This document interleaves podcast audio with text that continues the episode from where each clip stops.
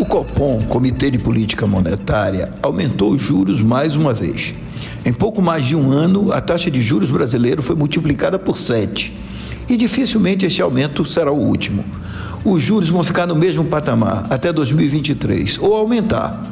A inflação parece ter desacelerado, mas só caiu através da queda dos preços administrados pelo governo, como combustíveis e energia, no bojo de um processo eleitoral que não tem sustentação. E os preços da maioria dos produtos, especialmente alimentos, seguem em alta. Para que possa haver um movimento de redução nos juros, o governo deveria estar dando sinais de que não haverá expansão dos gastos públicos.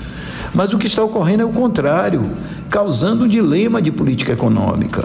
De um lado, o Banco Central aumenta os juros para tirar dinheiro da economia e assim reduzir o consumo e a inflação. Do outro, o governo expande os gastos, jogando dinheiro no mercado e aumentando o consumo e a inflação. O auxílio emergencial é fundamental para a população brasileira e precisa ser mantido em 2023, mas para ser pago com corte de gastos e não com mais despesa. E ainda tem o auxílio taxista, o auxílio caminhoneiro e os bilhões do orçamento secreto. Já a redução de impostos é conversa para boi dormir, pois ela só existe porque a inflação está inflando a arrecadação. E quando a inflação cair, os impostos vão voltar.